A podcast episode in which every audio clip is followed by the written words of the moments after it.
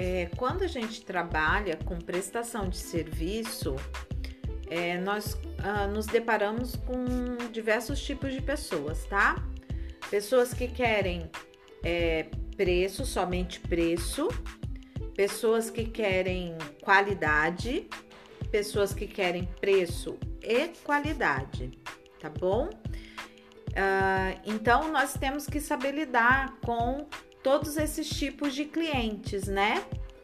Uh, e aí você também tem que definir o que você quer é, que as pessoas, como você quer que as pessoas enxerguem seu trabalho. Você quer que as pessoas enxerguem seu trabalho é, como um trabalho barato, como um trabalho de qualidade, ou seja, eu sou a melhor da minha rua, sou a melhor da minha região, sou a melhor da minha cidade.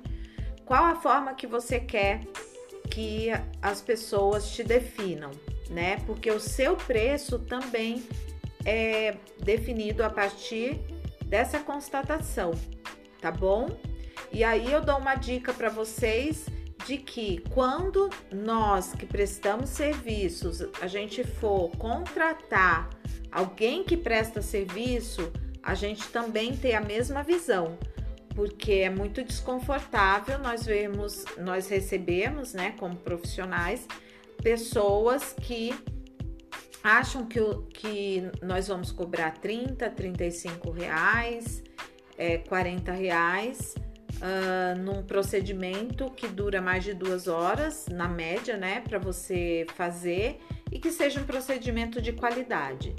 Então, é, pense bem aquilo que você quer, a forma que você quer ser é, conhecida para você também definir o seu preço.